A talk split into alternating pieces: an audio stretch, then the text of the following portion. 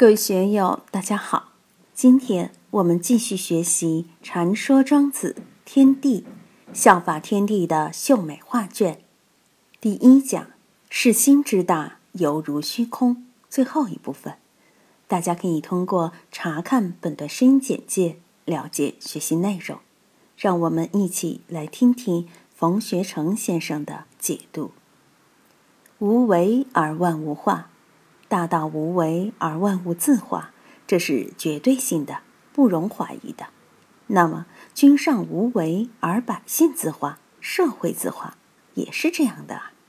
如果君上无为了，社会会不会乱七八糟的？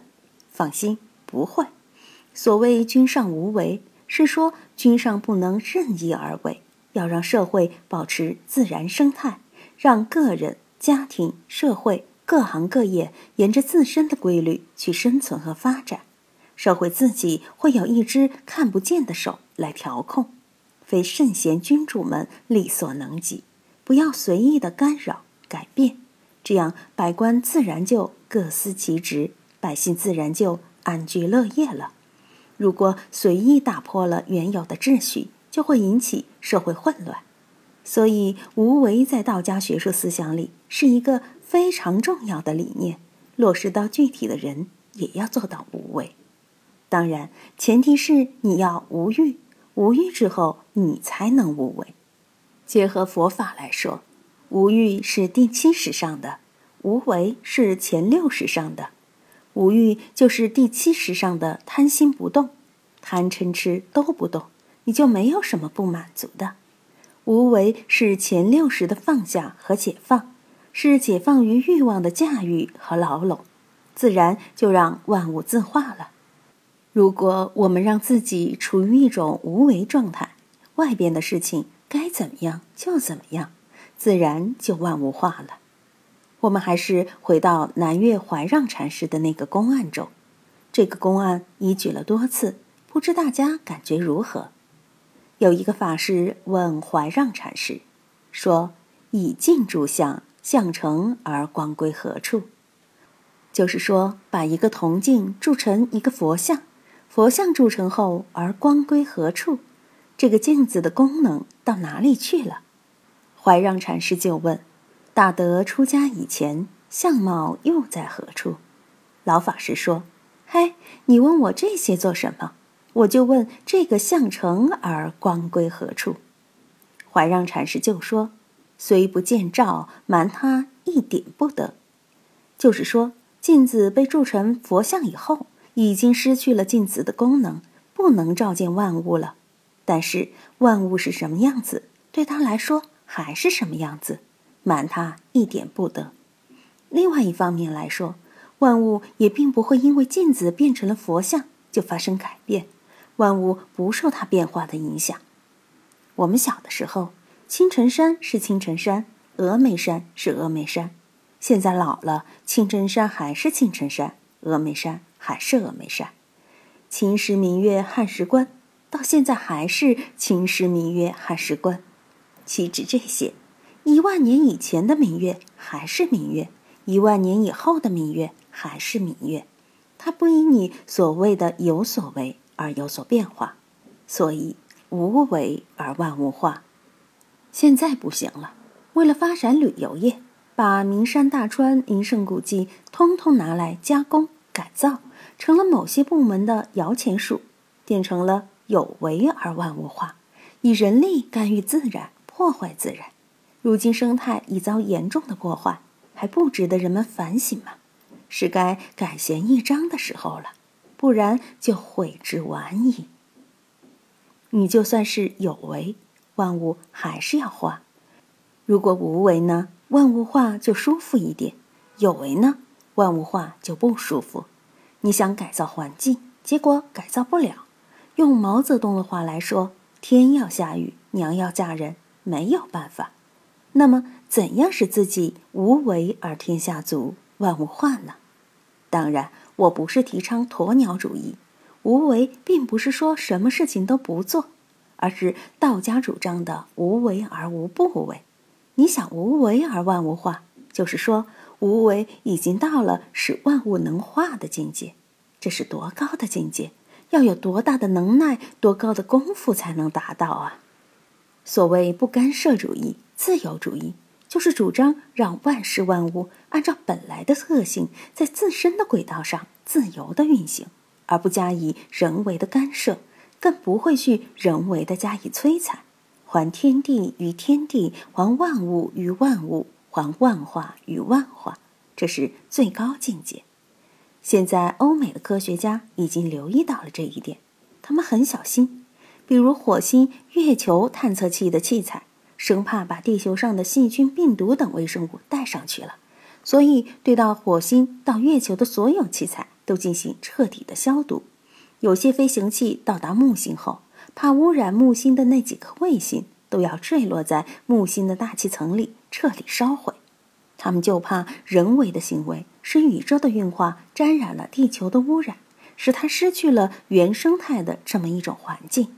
所以，无为而万物化是最高的境界。渊静而百姓定。作为一个领导者，就要有静气。我经常说，一个人要有静气，要有定力，特别是在国家在老百姓不稳定的时候，领导者必须要镇定自若。用翁同龢的话来说，就是“美临大事有静气”，只要上面不乱，老百姓自然安定。想当年宋真宗初即位，契丹人打过来，满朝文武大臣觉得契丹骑兵太强，华北平原又没有屏障，太祖太宗皇帝和契丹人打了几十年都没有胜过，因此大家对打仗没有把握，主张迁都。有的主张迁长安，有的主张迁成都，有的主张迁南京，以避风头。寇准坚决不同意，认为皇上一走，天下必乱，所以皇上不能动，必须御驾亲征。宋真宗采纳了寇准的意见，御驾亲征。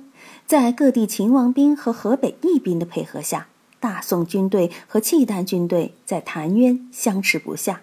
契丹人看到大宋皇帝亲征。自己占不到便宜，最后只好讲和，双方签订了和平协议，使北宋王朝保持了以后一百年的太平。所以渊境非常重要。如果遇到事情，居于上位的君乱了神，那么整个国家就很危险了。再如东晋淝水之战，前秦苻坚率兵百万南下，而东晋只有几万兵马，朝野上下恐慌。但宰相谢安胸有成竹，从容对待，终于取得了胜利，被李白赞之为“旦使东山谢安时，为君谈笑尽胡沙”。大家可以翻翻《古文观止》，苏东坡老爹写的那篇《张益州画像记》，就歌颂了在四川为主帅的张方平，在谣传外寇入侵、人心慌乱之时，他镇定自若。从上任的那天起，就归屯兵，撤守备，并说：“寇来再武，无尔劳苦。”就这样举重若轻地把蜀地的混乱消于无形。所以，渊静而百姓定，这也是作为领导者需遵循的一个非常重要的原则。遇事不能自乱阵脚，你一乱阵脚，老百姓就慌神了。纪曰。通于一而万事毕，无心得而鬼神服。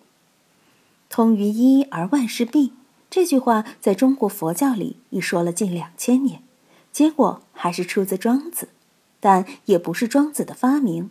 最原始的出处是东周或西周时期的一本失传的书。我们能不能够通于一？这几年我在书院里反反复复地谈到一的各种各样的形态。从自己内心，从自己的思维，乃至于在心上，在事上，反反复复对一进行了说明，如一和通的关系，一和功的关系等等。如果我们能真正通于一，其他问题自然迎刃而解，不需要你费多大的力气了。另外，无心得而鬼神服。什么叫无心得？就是前面说的无欲无为。心经里说。无智亦无德，以无所得故。只要我们无欲无为，不贪恋什么，鬼神自然就信服。鬼神为什么要收拾你？就是因为你的心有欲有为嘛。你无欲无为了，管你干什么？生死都置之度外了，还怕阎王发帖子来请？还怕瘟神找上门来？还怕冤家债主找来啊？什么都不怕了。无欲无为，换一句话来说，也就是无形无相，也就是无生无死。这个无欲无为，通达一切。用佛教的话来说，已经达到了无学位。四十二章经里标榜赞叹无事道人，《永嘉正道歌》也说绝学无为贤道人。可见无欲无为是很高的大乘菩萨境界，所以要无欲无为呀。如果我们平常能够养到这样的心境，活一百岁都没有问题。你无欲，血压不会增高，血糖也不会增高。就不会有高血压、糖尿病，你无为就没有压迫感，就不会有心脏病，也不会神经衰弱。这里要注意，无欲无为不是说我们就消极不做事了，而是指把我们的心态调整到这样的境界，那么我们的工作能力、能量就会以十倍、百倍乃至非算术能够比喻的速度增长。你说这样鬼神服不服呢？肯定服。神还是有为有欲的，谈不上无欲无为的境界，所以无欲无为是真道人，级别很高。我们看《聊斋志异》《唐宋传奇》，哪个秀才诗词歌赋写得好，龙王爷都要把他请去吟诗作赋，写一首《龙宫赋》，然后把公主嫁给他，又当神仙又当富翁，哎呀，好划算啊！所以你看，有德的人。像《柳毅传书》之类的，有点哥们义气，都立地登仙，讨那么漂亮的龙女，又威风又舒服。何况无心得的这么一种道人，自然会鬼神符。今天就读到这里，欢迎大家在评论中分享所思所得。我是万万，我在成都龙江书院为您读书。